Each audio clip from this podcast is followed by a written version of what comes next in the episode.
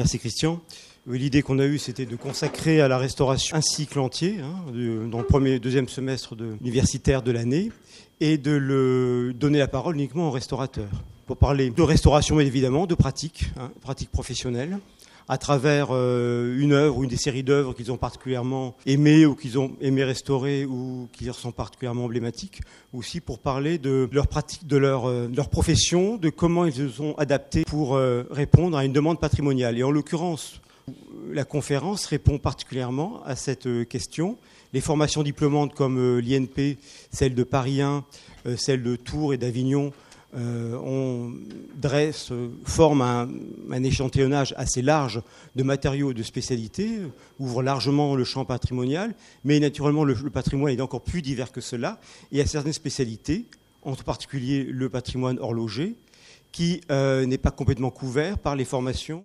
Alors, euh, Rima Ataet est diplômé depuis 2013 hein, de, l'INP en, en, spécialité métal. Hein. et pour se former, elle nous le racontera beaucoup mieux, euh, à la restauration et la conservation du patrimoine horloger, il a fallu trouver une formation artisanale horlogère. Elle nous expliquera pourquoi. Hein. Naturellement, pour ce genre de patrimoine se pose la question du fonctionnement et du rôle du fonctionnement dans la conservation de l'objet. Et c'est le, sujet essentiel de cette euh, conférence. Alors, Rima Ataet est une restauratrice euh, indépendante hein, qui a travaillé, qui s'est installé sur Paris pendant les premiers temps, puis maintenant est à Besançon, c'est un peu normal hein, quand on connaît le patrimoine horloger de la ville. Voilà. Elle travaille surtout pour les institutions, qui sont de plus en plus intéressées de restaurer leur patrimoine horloger. Je vous laisse la parole. Alors je vais démarrer avec euh, mon parcours de formation. Donc moi je suis issue initiale en art appliqué et un BTS en communication visuelle. Euh, alors pourquoi je vous en parle? Parce que c'est probablement là qu'est née mon affinité pour les objets techniques et fonctionnels. On aborde notamment la notion de la forme suit la fonction. On est complètement dans le design industriel, les processus de création industrielle avec un objectif d'objet fonctionnel. Donc clairement en fait mon attirance pour ces objets est arrivée là et elle m'a poursuivi. Donc, euh, en 2008, j'entame une formation de restauratrice du patrimoine à l'INP, au département des restaurateurs, et je sors en 2013 diplômée de la spécialité métal. Et à l'occasion donc du diplôme, de l'année de diplôme, donc pour certains, si vous ne savez pas, l'année de diplôme est consacrée vraiment pendant un an à la restauration, l'étude et la restauration d'un objet en particulier. Donc moi, j'ai travaillé sur un projecteur. Je ne vais pas aller trop loin un projecteur de cinéma qui date de 1926 à peu près, qui est de fabrication Gaumont et qui appartient à la Cinémathèque française. Alors euh, c'est probablement là en fait que j'ai fait mon rite initiatique en mécanique. Donc euh, j'avais cette attirance pour le patrimoine technique, j'avais des connaissances assez sommaires, il faut dire, mais heureusement pour moi, j'avais eu la chance et l'occasion d'être entendue sur mes souhaits de me spécialiser en patrimoine technique dès la troisième année. Et donc ma chef d'atelier, Marianne Loperatia, m'a proposé donc euh, en conséquence des objets à restaurer avec un encadrement approprié évidemment. Donc des guitares électriques, des petits jouets mécaniques. Et ça a vraiment confirmé que je voulais développer cette question du patrimoine technique et de sa restauration dans le cadre des institutions muséales et des collections françaises. Donc ce diplôme de restauration autour du projecteur, il m'a permis d'obtenir des connaissances de base en mécanique. J'ai complètement évolué en autodidacte, euh, il faut le dire. Alors j'avais quand même un encadrement spécifique en, conservation, restauration, patrimoine technique, euh, mais il a fallu opérer seul. Alors, euh, les mémoires de restaurateurs du patrimoine euh, l'Institut national du patrimoine sont en partie dédiées à une étude technico-scientifique assez vaste, assez lourde. Et pour ma part, je l'ai orientée en fait sur les graisses de remplacement. donc j'ai étudié, j'ai fait une recherche sur les graisses, quelles graisses choisir pour une conservation statique du patrimoine avec un actionnement occasionnel, c'était l'objectif. Et à l'époque, je n'avais absolument pas conscience que j'étais en fait en train de toucher le cœur de la mécanique, à savoir les problématiques de frottement et la question centrale évidemment qui va avec de la lubrification. Donc j'ai été amenée à collaborer pour ma recherche avec euh, le centre de tribologie, l'unité de tribologie de Central Lyon. Euh, donc on est, je suis allée très loin et la personne qui m'a encadrée est Denis Mazouillet. Donc ça c'est pour un premier point vraiment pour euh, l'approfondissement dans le milieu mécanique. Et le deuxième c'est évidemment la familiarisation avec sur de plan qu'on a retrouvé.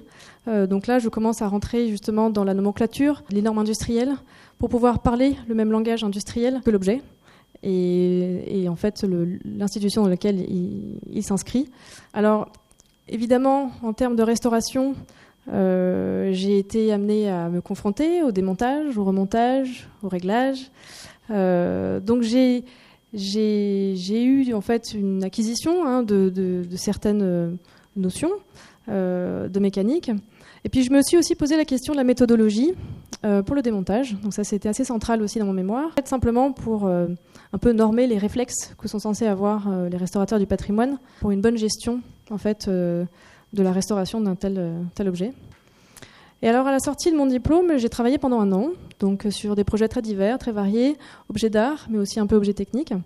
Et évidemment, je me suis rendu compte que pour aller plus loin en mécanique, il me manquait quand même euh, certaines choses, certaines connaissances. Et je voulais avoir notamment une meilleure compréhension hein, des objets mécaniques complexes qu'on peut trouver dans les collections, euh, que ce soit des collections historiques, techniques, euh, mais aussi en art moderne et contemporain. On trouve de l'art en mouvement. J'avais eu la chance en troisième année aussi d'avoir eu un, actuel confrère, Marc Voiseau, qui nous a présenté l'horlogerie, la restauration en horlogerie. Et, et, qui nous a bien expliqué qu'on ne peut pas aborder les objets horlogers sans avoir de connaissances en horlogerie assez poussées. Euh, et il avait notamment mentionné que la mécanique horlogère, euh, étant très ancienne, elle est une des premières bases en fait des instruments de calcul, des premiers ordinateurs et en fait de notre technologie moderne et contemporaine. Euh, voilà, donc il m'a semblé assez juste de choisir cette spécialisation en horlogerie pour avoir de meilleures connaissances en mécanique générale. Donc en 2015, dès janvier 2015, j'entame une formation à plein temps en horlogerie. Tu es à Besançon dans un centre AFPA, donc un centre de formation pour adultes. Donc ça équivaut à peu près à 1300 heures de formation, quasiment toutes à l'établi. Et alors qu'est-ce qu'on qu'est-ce qu'on y apprend? Alors je vais devoir faire court. Euh, donc l'apprentissage euh, se base sur l'horlogerie suisse, euh, la montre suisse, plus exactement. En fait, le marché, l'industrie suisse conditionne l'existence des formations en France pour l'horlogerie. Euh, puisqu'il y a beaucoup de postes à pourvoir dans son industrie actuelle. Donc ça va de l'assemblage en passant par des phases de réglage ou, euh, des services après-vente. Alors qu'est-ce que j'ai appris concrètement? On travaille sur des objets qui sont assez petits. Euh, donc là, je vous ai mis en exemple ce qu'on appelle un calibre. Donc le calibre, c'est le terme technique pour parler d'un mouvement d'horlogerie. Donc le mouvement, c'est la partie mécanique dans une montre ou une horloge. Euh, donc là, par exemple, vous avez un calibre qui fait 17,2 mm de diamètre, donc c'est à peu près un peu plus petit que la première phalange de votre index. Ça vous donne une petite idée. Euh, donc, euh, alors c'est pas le plus petit, hein, mais d'ailleurs on commence sur quelque chose d'un peu plus grand. Hein. on va sur des calibres plus grands pour démarrer, moins de pièces, puis après on va de plus en plus sur des choses de plus en plus petites, plus, plus petits, plus, plus compliquées.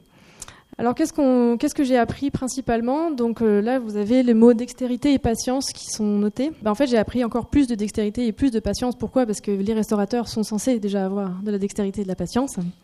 Euh, sauf que là, euh, je me suis rendu compte à quel point je maîtrisais plus ou moins bien déjà ces, notions. et pour vous donner un exemple, on fait des réglages au centième près en horlogerie. donc centième de millimètre. Donc il faut compter 1 mm divisé en 100 unités. Ça vous donne une idée. Et donc ce sont, ce sont des, des, notions que vous ne pouvez pas euh, aborder à l'œil nu. Donc évidemment, vous êtes équipé d'une loupe. Et c'est là où en fait euh, vous rentrez dans tout un univers d'outillage de, précision. Euh, alors ce que j'avais appris de manière sommaire et autodidacte sur le projecteur, là en fait on a carrément enfoncé le clou, c'est-à-dire il faut utiliser le bon outil.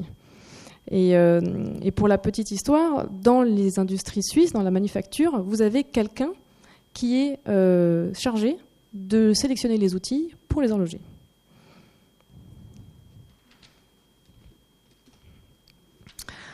Euh, alors, je vais peut-être un peu trop vite, excusez-moi. Alors, qu'est-ce qu'on apprend encore aussi dans cette formation en horlogerie? Donc, on apprend évidemment toute une nomenclature. Donc là, vous avez eu un petit aperçu, mais je vais revenir tout de suite dessus. on apprend donc à monter euh, huiler, régler des montres. Euh, donc on travaille sur une dizaine de calibres différents évidemment, donc du plus simple, plus grand au plus complexe, plus petit. Donc ça devient plus difficile au fur et à mesure de la formation, plus acrobatique. Donc la patience est vraiment de mise. Euh, on apprend aussi le rhabillage. Alors le, rhabillage, c'est, on va revenir sur ce thème après, c'est un peu le, réparateur hein, qui va donc détecter des pannes. On apprend ce genre de choses. On apprend à diagnostiquer un problème et à préconiser un changement de pièce puisque euh, dans l'horlogerie moderne, c'est comme ça que ça fonctionne. Euh, on fait du remplacement de pièces défectueuses, euh, puisqu'il y a un stock existant qui est fabriqué avec toutes les montres qui sont vendues. ce qui est important aussi, c'est la prise de contact avec le monde horloger contemporain. on se rend compte, voilà, on est l'horloger, on a l'impression d'être au centre de tout ça, mais en fait, il y a énormément de métiers qui sont associés à l'horlogerie. On découvre un monde de savoir-faire qui sont liés à l'horloger.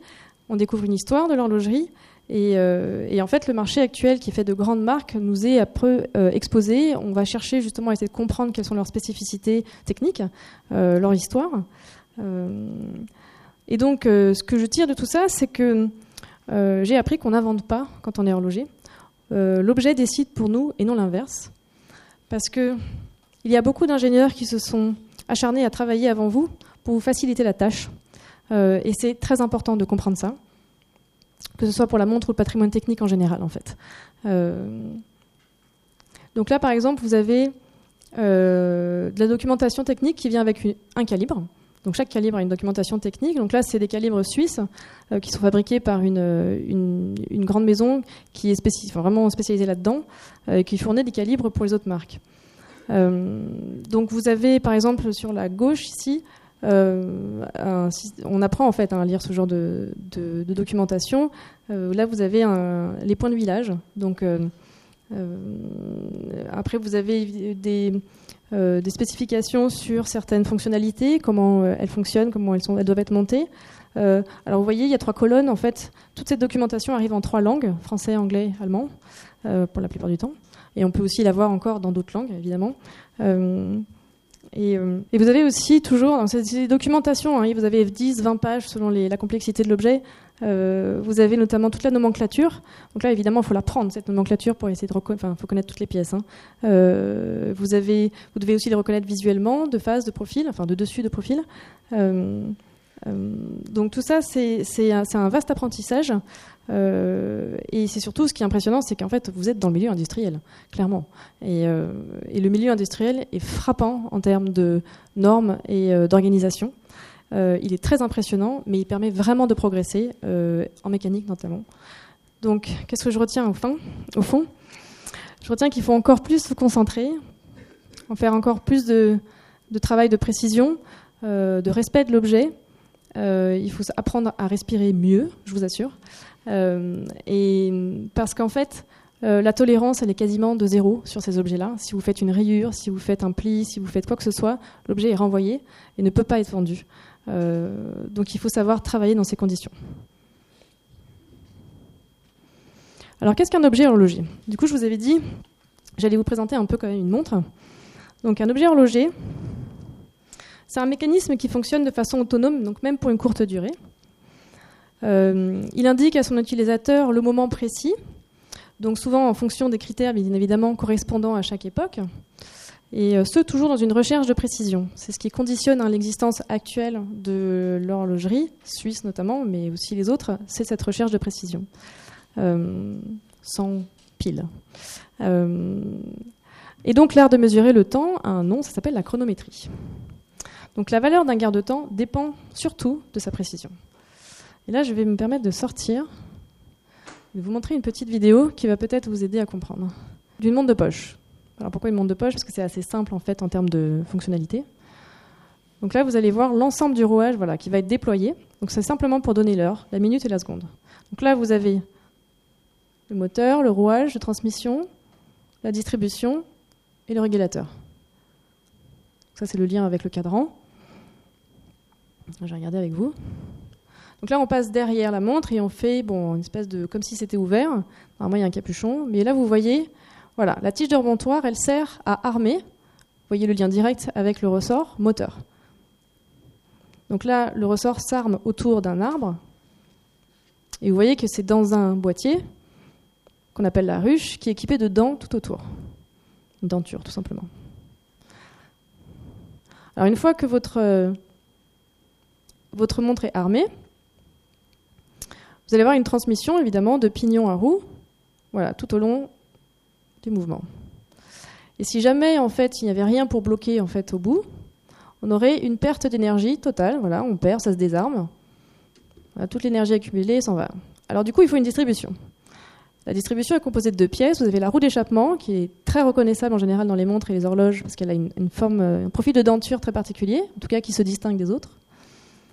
Et vous avez l'encre. Alors il y a évidemment plein de formes d'encre. Ce qui est important de comprendre, c'est qu'il y a deux palettes, une, palette d'entrée et une palette de sortie, qui permet justement de distribuer l'énergie. Ensuite, au bout de la palette, euh, au bout de l'encre, vous avez ce qu'on appelle la fourchette. Et cette fourchette permet le passage d'une cheville.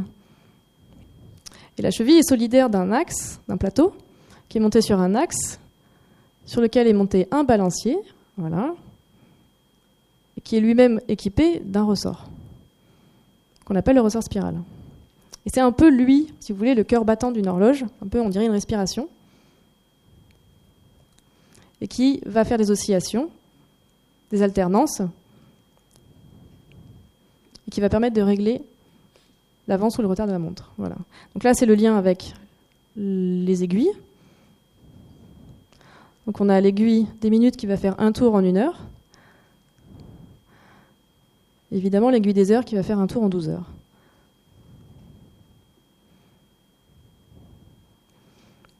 Et éventuellement, vous pouvez avoir la trotteuse. Voilà, l'aiguille des secondes. Donc,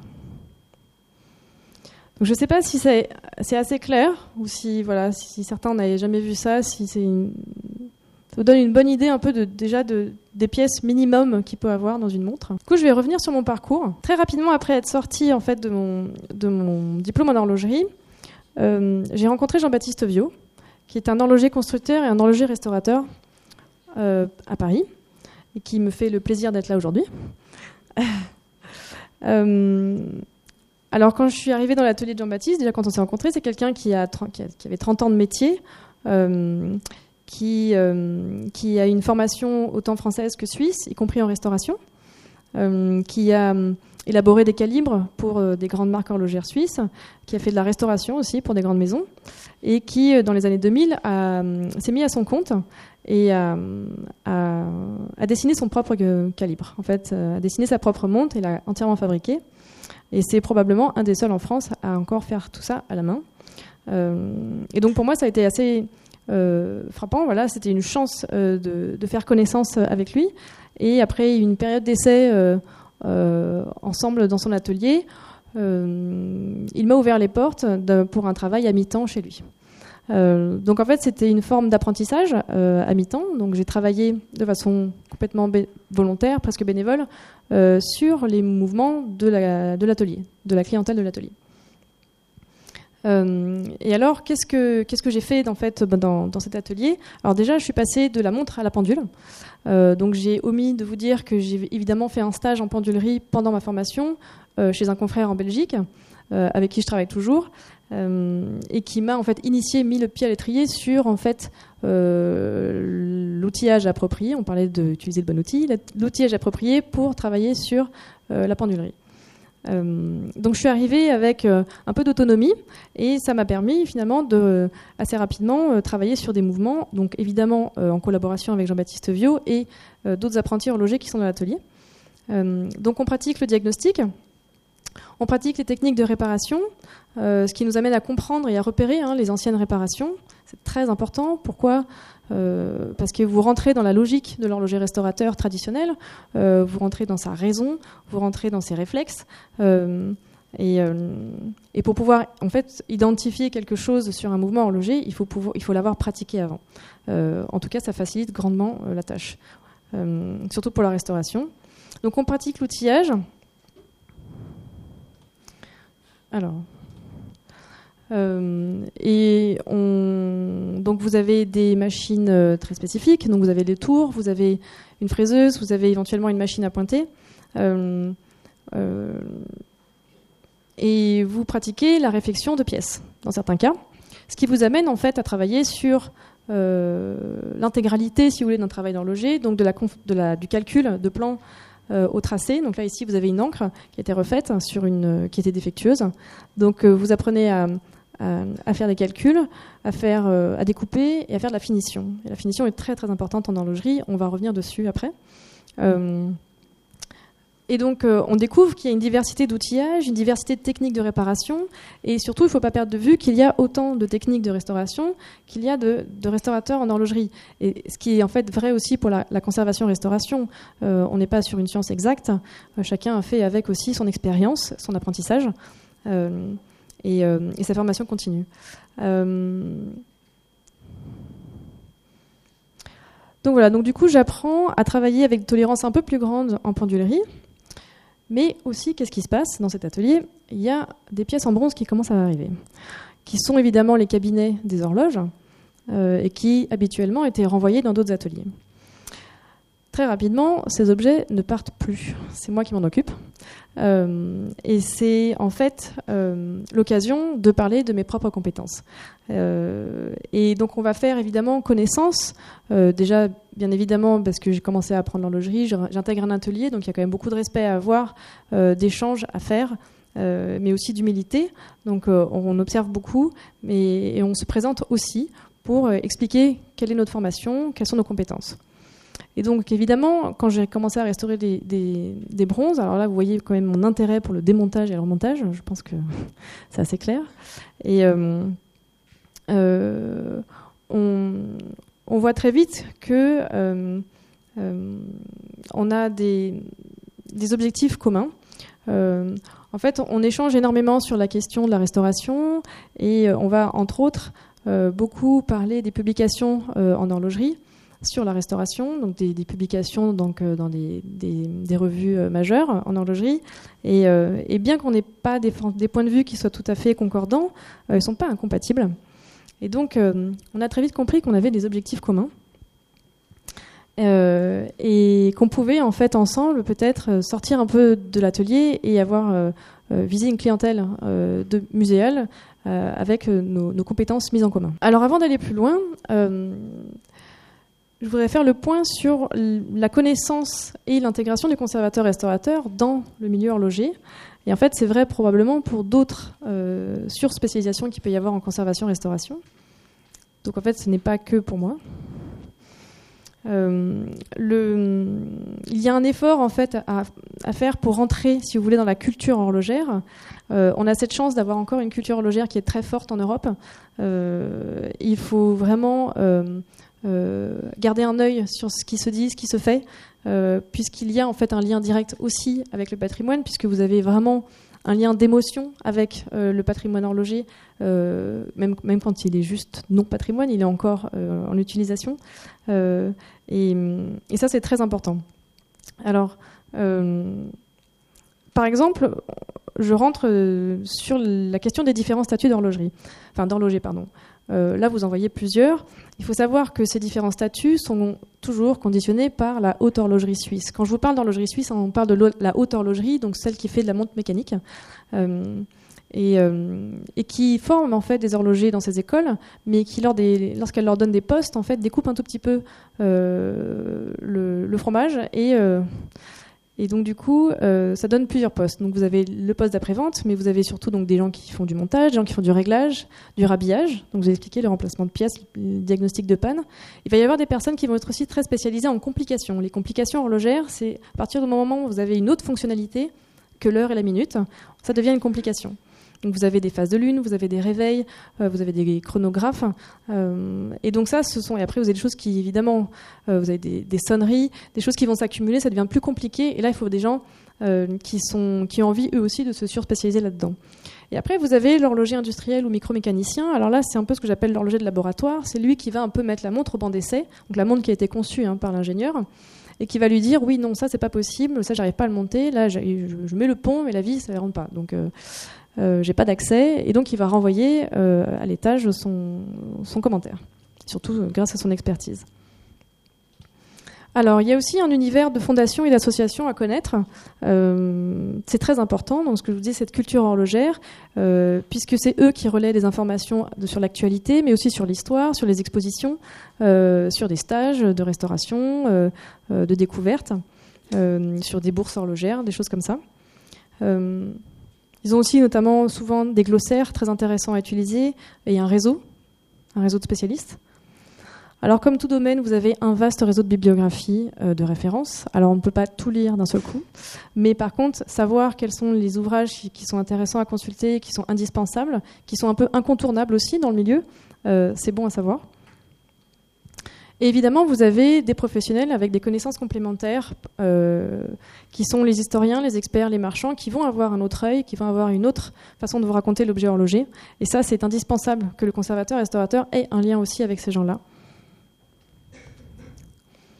Alors évidemment, il n'y a qu'une seule... Euh, oui, excusez-moi, je suis un peu perdue. Euh, il n'y a qu'une seule méthode pour, avancer, surtout pour que je puisse moi continuer à apprendre et, euh, apporter une expertise euh, pour les musées. c'est la collaboration, ce que j'appelle aussi la co-entreprise ou la coopération. Je pense qu'il y a plein de mots, mais ça c'est vraiment voilà, c'est le mot d'ordre. On ne peut pas évoluer seul dans ce milieu-là. le milieu horloger pour moi a été une découverte déjà assez inattendue. je ne peux pas continuer seul. en aucun cas, ce serait intéressant.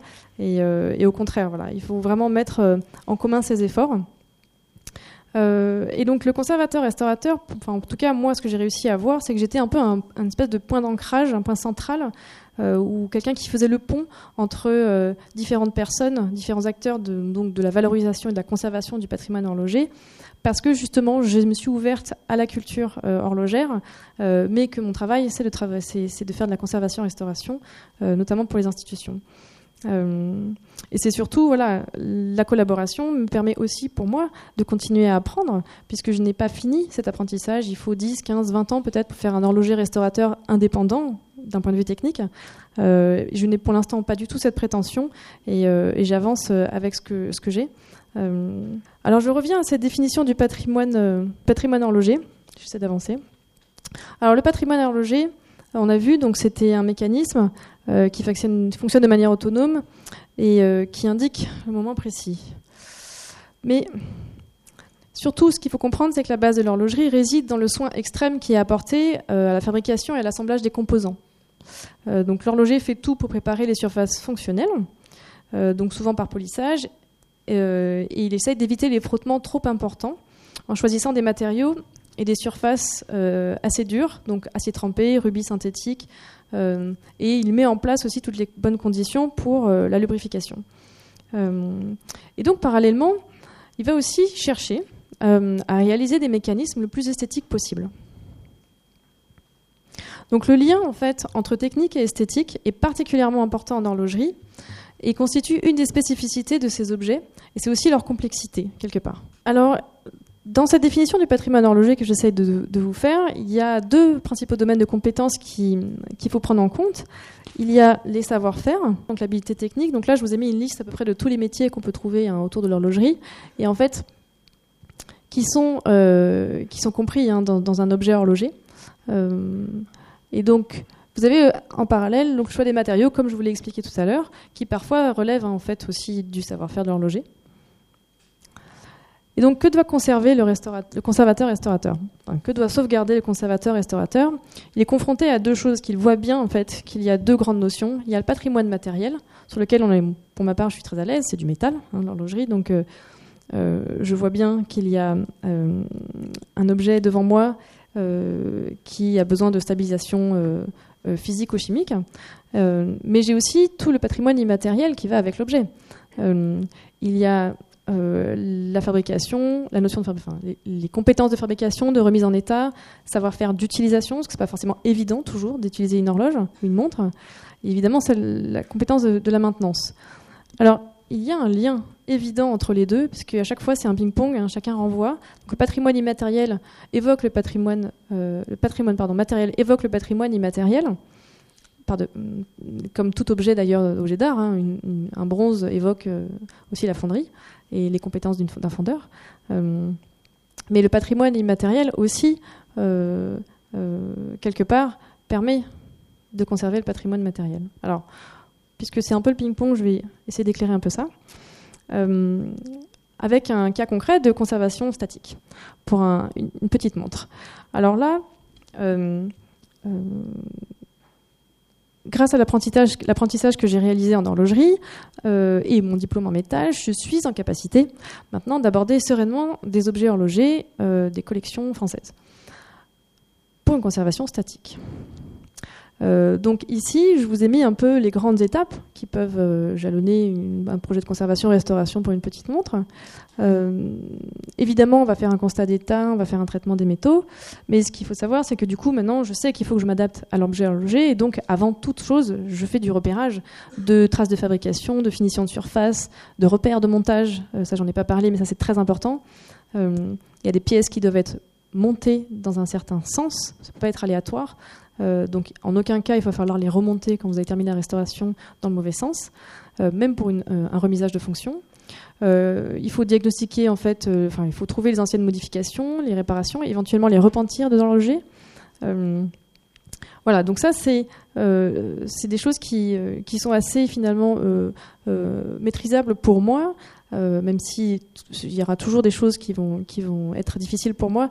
Dans ce cas-là, euh, je, reste euh, sur un, on va dire une, opération classique de comment on aborde un, un objet du patrimoine technique. Et donc toutes les, toutes les observations que je vais faire par rapport aux techniques de fabrication, de traces d'outils, traces de, euh, de repentir, euh, comme j'ai un œil horloger maintenant, évidemment je vais les voir, mais c'est surtout je vais pouvoir les consigner maintenant de façon très claire euh, dans le rapport d'intervention et à destination évidemment de, du la documentation du musée. Alors dans le cas d'un projet de conservation de remise en fonctionnement, c'est différent. Là, je vous remets un peu les grandes étapes et en bleu, vous avez celles qui se rajoutent. Alors, euh, évidemment, quand on fait une remise en fonctionnement, euh, je, vous ai montré une montre qui, fonctionne tout à l'heure. Vous avez euh, des surfaces qui vont s'user, donc il faut les retraiter. Il faut remplacer éventuellement des pièces usées, voire non originales ou manquantes. Euh, il y a une phase de, remontage avec ensuite un, une, une test de fonctionnement en atelier et du réglage éventuel. Une fois qu'on a livré l'horloge qui fonctionne, il faut, former euh, la personne sur place qui a demandé euh, à ce que son horloge refonctionne, alors que ce soit en cadre privé ou public. Alors je pourrais, euh, sur certains mouvements, me passer des horlogers, mais ce n'est pas du tout mon souhait.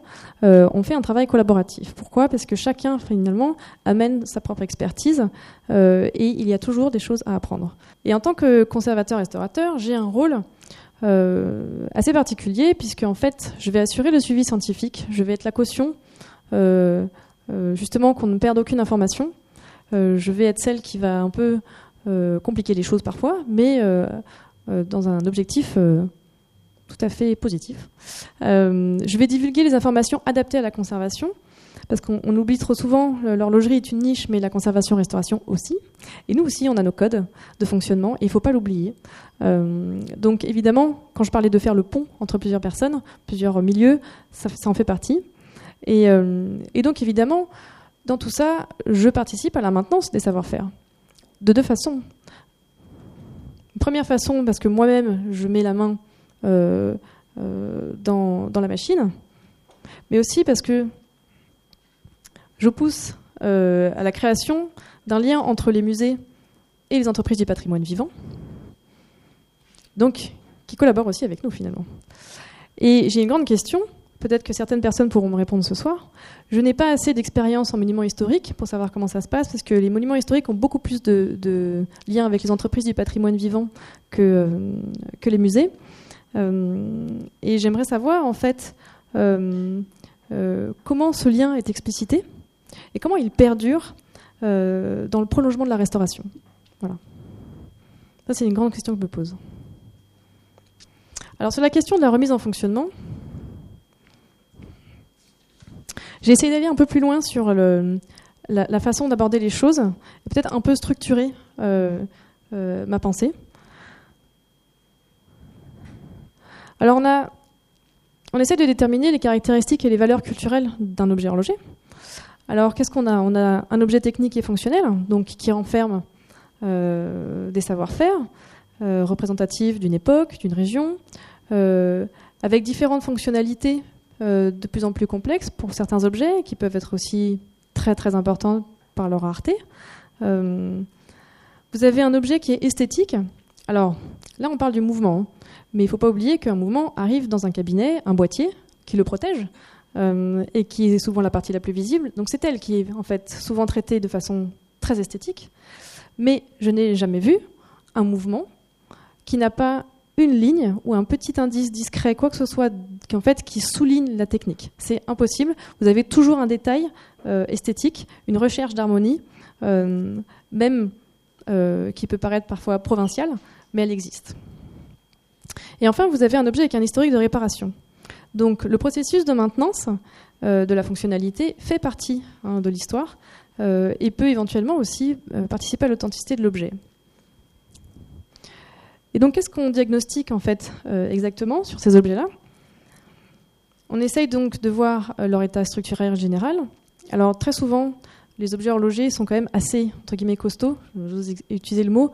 En fait, j'ai l'impression que parfois le patrimoine, enfin l'industrie euh, de 1850 n'a absolument rien inventé. On était déjà sur des objets très très solides qui sont vraiment pensés pour traverser l'usure et le temps. On a aussi donc euh, des, tas de surfaces ou des pièces qui sont usées. Euh, donc ça c'est tout à fait normal. Et on va avoir euh, à diagnostiquer aussi l'état des matériaux et des finitions. Alors il y a des altérations qui font partie de l'histoire fonctionnelle et de maintenance, inévitablement.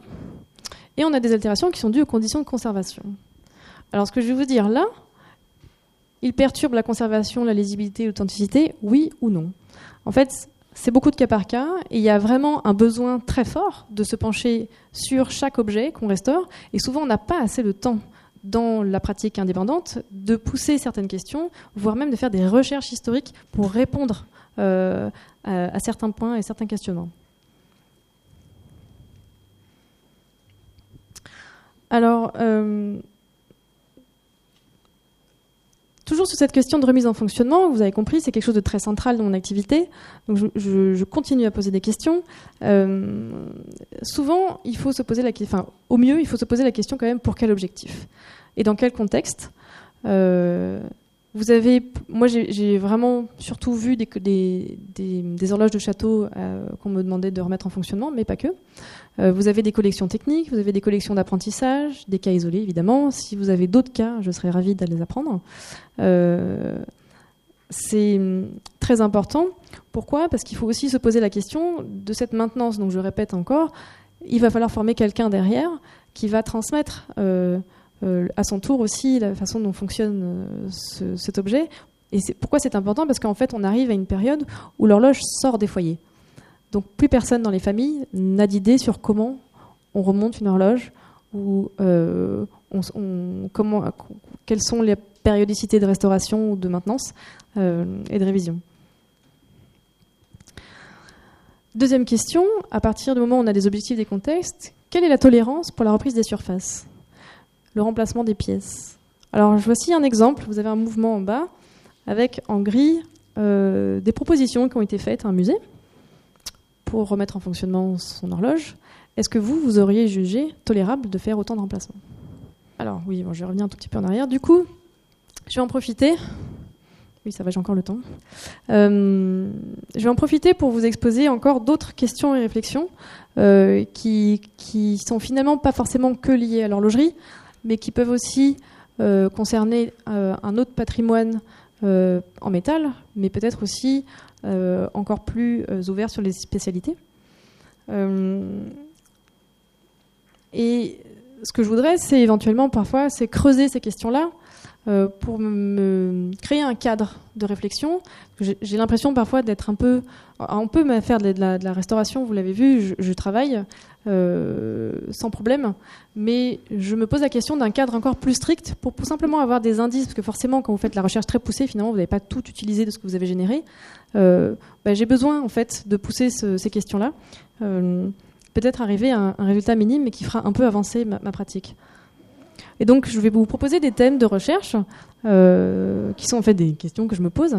Euh, et peut-être que certains d'entre vous ont déjà entendu parler de certaines recherches euh, sur ces questions-là. Personnellement, je n'ai pour l'instant pas vu ces, thèmes passer et, je n'ai pas forcément le temps en fait de, de chercher.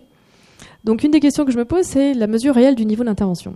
Quand on travaille sur les, objets horlogers avec une remise en fonction. Il arrive une chose étonnante, c'est que, qui est d'ailleurs très rare en patrimoine métallique, métallique, et mes confrères qui sont là, et consoeurs en restauration pourront le dire, euh, on va très rarement au-delà de la surface d'origine quand on fait un nettoyage. La surface d'origine, alors ici c'est un exemple, pour ceux qui ne sont pas familiarisés avec la stratigraphie de la corrosion. Vous avez donc ici, donc ça c'est l'objectif qui était sur le projecteur que je vous ai présenté tout début.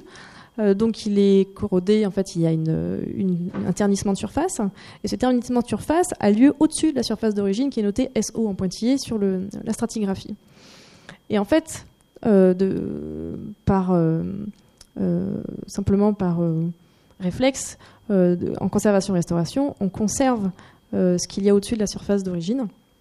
On va, euh, si elle est stable, ou alors on va aller simplement jusqu'au bout du nettoyage, mais est-ce qu'on va découvrir la surface d'origine? Est-ce qu'on va trop s'en approcher? Voilà, on est très très frileux sur cette question-là. Et alors en horlogerie, sur les pièces d'usure, on va aller sur cette pièce, sur, sur, sur la surface d'origine, on va aller plus loin, parce qu'il nous faut un accès au métal. Et il nous faut un polissage euh, et donc du coup, voilà, je me pose la question de euh, quelle quantité de matière on retire à chaque fois, et ça prendra combien de siècles jusqu'à ce qu'il n'y ait plus rien? Je me pose une deuxième question, c'est le calcul du pourcentage des surfaces fonctionnelles d'usure. Alors là, peut-être que les horlogers pourront m'aider. Euh, personnellement, en fait, j'ai jamais fait ce calcul, mais je serais très curieuse de savoir, justement, ces surfaces très spécifiques qui nous intéressent en horlogerie, qu'est-ce qu'elle représente en termes d'air par rapport à l'ensemble de l'objet. Et, si on commence à calculer, est-ce qu'on calcule le, ressort? Parce que le ressort est très très long, beaucoup beaucoup de surface. Mais il faut savoir que dans un objet horloger, toutes les surfaces métalliques ne sont pas fonctionnelles. Euh, et pourquoi je vous pose cette question-là? Parce que, est-ce que, par exemple, si ça représente 10% de l'objet et qu'on intervient du coup sur 10% de façon un peu poussée, est-ce que c'est tolérable? Là, je renvoie à mes questions de tolérance. Et alors, en fait, là, c'est une troisième question où moi, particulièrement, je commence à, travailler dessus, parce que c'est probablement la plus accessible pour moi. Euh, c'est la question de la documentation. Et hum, cette documentation, euh, en fait, je, pars du constat évidemment que quand on me demande une, intervention sur une horloge ou une montre, il n'y a quasiment pas de documentation. C'est assez impressionnant et notamment sur la documentation technique. Donc, eh, si ça se trouve, le mouvement a été changé à l'intérieur, personne ne sait. Et c'est des choses qui peuvent arriver. Euh, donc, pour faciliter cette démarche de documentation des institutions, je pense qu'il faut fournir un document adapté. Euh, qui pourrait même être rempli par euh, un horloger, par exemple. Vous avez des cas d'horlogers qui interviennent de façon bénévole ou non, d'ailleurs, dans les institutions. C'est un cas réel, c'est discutable, mais ça existe. Mais en fait, ça existe, donc il faut le prendre en compte. Euh, et, donc, du coup, si une documentation euh, prête à remplir existe, peut-être que ça facilitera finalement ce travail de récollement d'informations. ça permettra à tout le monde de parler le même langage, de se comprendre. Et, ça évitera des, histoires en fait euh, où on n'arrive plus à s'entendre. Euh, et euh, cette, documentation unique, j'estime qu'il est de mon devoir de créer cette documentation et de la rendre libre, libre de droit. Presque aussi, parfois, on peut imaginer de l'open source. Si quelqu'un a envie de la modifier, de l'améliorer, pourquoi pas Au contraire, je serais, je serais ravie. Et, et donc, du coup, je vais essayer d'avancer sur les questions. Excusez-moi, j'essaie juste de ne pas oublier ce que j'ai à vous dire. Euh, euh, et ce que je voulais aussi exprimer par, à travers cette documentation, c'est que finalement, elle peut servir à la valorisation aussi euh, de ce patrimoine, en comprenant mieux en fait ce qui, ce qui compose les collections. Et alors enfin, j'ai une série de questions que je me pose, mais là je vous ai mis en gris parce que je suis pas sûre d'avoir le temps en fait de, tout exprimer. Euh, je vais les passer très rapidement. Alors, euh, pour quel remplacement des pièces? Alors, je vous pose cette question parce qu'il y a cette question en fait en implique deux. le premier, c'est le marquage. On n'a toujours pas de système de systématisation du marquage des pièces de remplacées. Si vous voulez, on fait du marquage, du récollement. Là, tout le monde, quasiment, à ma connaissance, utilise la même technique, les restaurateurs, les régisseurs. Euh, Quand on remplace des pièces, par contre, le marquage n'est pas très clair. Est-ce qu'on peut venir avec un poinçon? Est-ce qu'on doit faire ça au laser? Est-ce qu'il y a un, signe, un symbole qui arriverait à nous faire euh, démarquer, si vous voulez, surtout, surtout, si vous avez un horloger qui a refait une pièce C'est très compliqué de faire la distinction. Euh, et donc du coup, je pose une deuxième question sur le remplacement des pièces, c'est qu'on va arriver inévitablement à du remplacement de pièces via des machines. Des machines, impression 3D, euh, je, voilà, je sais très bien que ça va arriver, je prends un peu les devants. Alors, il y a un gros avantage à, ces, cette technique, c'est qu'elle sera certainement moins coûteuse que la main-d'œuvre. Euh, elle sera très facilement repérable, parce qu'elle n'aura absolument pas le même profil en termes matériels, je parle. Euh, euh, que les autres métaux. Par contre, on n'a aucune idée de comment elle va se dégrader dans le temps. Voilà. Donc je lance, je lance juste la question, je lance quelle question, enfin voilà, quel remplacement des pièces? Ensuite, la question que je me pose sur l'analyse élémentaire des alliages, je reviens à cette idée de nettoyage au-delà de la surface d'origine. C'est très rare, et pourtant ça arrive très souvent sur les objets horlogers. C'est très rare, je vous parle dans la, dans la conservation-restauration des métaux. Euh, et nous, en fait, on, le voit très souvent. Et qu'est-ce qui se passe quand on fait euh, une, restauration fonctionnelle? On polie des métaux, euh, très souvent. Et un métal poli, pour un scientifique, c'est génial. C'est absolument tout ce qu'il lui faut pour faire de la recherche, et notamment une analyse élémentaire. Et je me dis justement que, ben voilà, en fait, on est en train de louper des occasions de faire des tirs de fluorescence X, par exemple, sur des métaux historiques euh, qui composent les collections françaises. Et en plus, pour ma part, je travaille énormément sur du patrimoine horloger fabriqué en France, donc qui vraiment relève de l'art français. Euh, et on pourrait avoir un stock de données sur les métaux et parfois même peut-être comprendre un peu mieux euh, l'horloger, où est-ce qu'il se fournissait et si éventuellement il faisait pas son propre métal. en fait, on, ne sait pas. question à creuser. Ensuite, il y a la question de la protection. Alors là, c'est vraiment très, très technique. Je rentre dans la technique de la restauration. La question de la protection, donc, euh, qu'est-ce que j'entends par protection? Souvent, les objets métalliques, une fois qu'ils sont restaurés, s'ils retournent dans des conditions de conservation instables ou si eux-mêmes sont instables, on préconise une, protection. Vernis, cire, vernis-cire. Euh, et c'est un peu. Euh, peu quelque chose qui est devenu systématique dans la plupart des cas. Euh, en tout cas, c'est une question qui se pose souvent dans le patrimoine métallique. Euh, et alors, elle se pose aussi dans le patrimoine technique, cette question de la protection. Et d'ailleurs, il y a, je crois, une, très grande recherche qui est, en, cours avec, euh, avec des laboratoires français, parisiens et le, le musée des arts et métiers. Pardon. mais pour ma part, j'estime que l'objet horloger, même s'il doit être misé donc sans fonction, avec une conservation statique, ne peut pas faire l'objet pour l'instant d'une protection. Pourquoi? Parce qu'il n'a pas été conçu pour. Ce n'est pas une peinture qui a été vernie, euh, ce n'est pas une sculpture qui a été euh, badigeonnée, on est vraiment sur un objet qui était métal à nu. Euh, et en fait, pourquoi est-ce qu'on ne peut pas poser de protection? Parce qu'en fait, vous avez tellement de surfaces qui, qui sont en frottement qu'il y a un risque de rupture de ce film de protection et que qui dit rupture de film de protection dit plutôt risque de corrosion différentielle, donc accélérée, ce qui est absolument très mauvais pour l'objet. Et donc par là, je, pose la question d'une autre forme de protection qui est très en vogue en ce moment, qui existe déjà beaucoup en conservation préventive. Euh, c'est en fait euh, finalement un peu le traitement de l'environnement. Et pourquoi j'en parle? Parce que souvent, en fait, les mouvements retournent dans un cabinet d'horlogerie, euh, donc un cabinet fermé avec des glaces, des portes en bois, des petits loquets. Donc on a un peu un espace un peu confiné. Et pourquoi est-ce qu'on on n'envisagerait pas de placer des sorbants, en fait, des absorbeurs de polluants, hein, en gros, si vous voulez, euh, et que donc le cabinet, donc l'objet d'art lui-même, fasse objet de boîtes de conservation. C'est une question, mais je pense que je ne suis pas la seule à être confrontée à ça, notamment en patrimoine contemporain, il doit avoir aussi ces problèmes. Ensuite, il y a la question de la modélisation. Alors là, je vais aller très vite parce que la modélisation, j'y connais pas grand-chose. En fait, c'est pas du tout mon, domaine, mais je sais que ça existe. Je sais qu'il y a même des conférences complètes euh, et des, colloques complets qui sont destinés à la, modélisation 3D, notamment pour la valorisation euh, euh, du patrimoine. en horlogerie, pour l'instant, moi, j'y n'ai pas été confrontée, et je sais que souvent, c'est pour des cas exceptionnels où on a des objets avec des fonctionnalités exceptionnelles, où on a des objets qui sont tellement dégradés qu'il faut un autre moyen de les expliquer. Euh, ou alors quand c'est caché, vous avez l'horloge astronomique de Strasbourg qui est cachée dans son buffet. on ne peut pas la voir et pourtant elle est magnifique. Donc là, il y a une modélisation 3D accessible au public.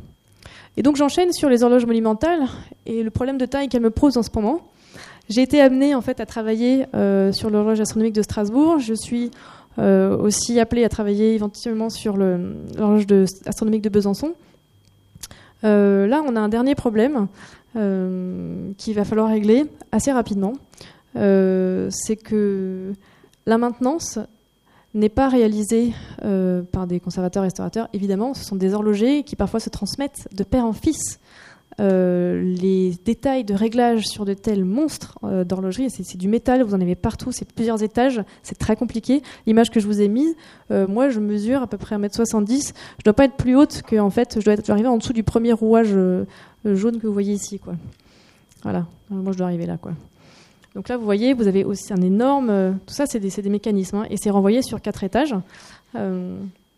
et donc là, en fait, il y, a, une vraie euh, il y a une espèce de scission, il y a une communication qui passe pas, et je l'ai vu, entre euh, les DRAC, euh, les monuments historiques et les horlogers. et je trouve que c'est dommage. Et je pense qu'il est urgent, en fait, de rassembler tout le monde autour d'une table et de faire, en fait, de commencer à parler un langage commun, de tous faire l'effort, en fait.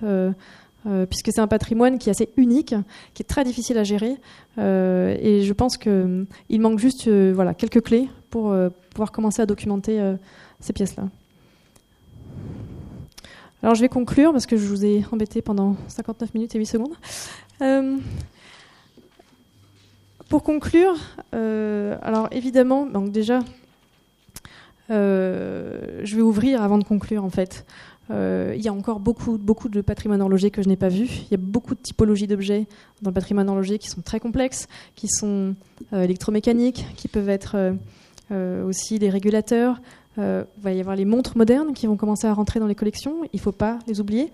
Euh, donc, euh, en fait, voilà, vraiment pour enfoncer le clou sur le fait de s'entourer d'un réseau hein, de, personnes compétentes, de, spécialistes en horlogerie, et de garder toujours un œil sur l'actualité foisonnante de l'horlogerie moderne, qui est en fait très très importante pour le maintien aussi du patrimoine horloger et de l'intérêt des gens pour ce patrimoine. Euh, je vais vous donner une petite anecdote.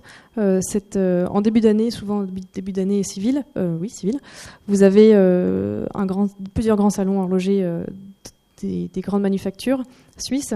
Et là, cette année, quelqu'un a sorti quelque chose, un mouvement, j'imagine, avec du titane recyclé. Et voilà, j'anticipe peut-être 150, 200, 200 ans avant, mais ce titane recyclé va rentrer dans les collections un jour, quoi. Et donc du coup, voilà, c'est c'est c'est toujours très important de suivre, euh, de suivre en fait ce, domaine-là, euh, qui nous donne un peu un indice de ce qui devait se passer euh, au 18e ou même avant, sur justement bah, c'était quoi l'innovation à l'époque. alors voilà, donc du coup je, je suis en recherche active de méthodologie, de déontologie, de la conservation appliquée aux collections horlogères. J'accompagne en fait euh, les efforts des institutions sur, euh, sur euh, cet intérêt qu'ils ont pour ce, patrimoine qui, est, qui est assez, assez spécial, mais qui est unique en son genre. Et, et donc la conclusion que je fais, c'est que ma position de conservateur-restaurateur a clairement évolué depuis mon diplôme.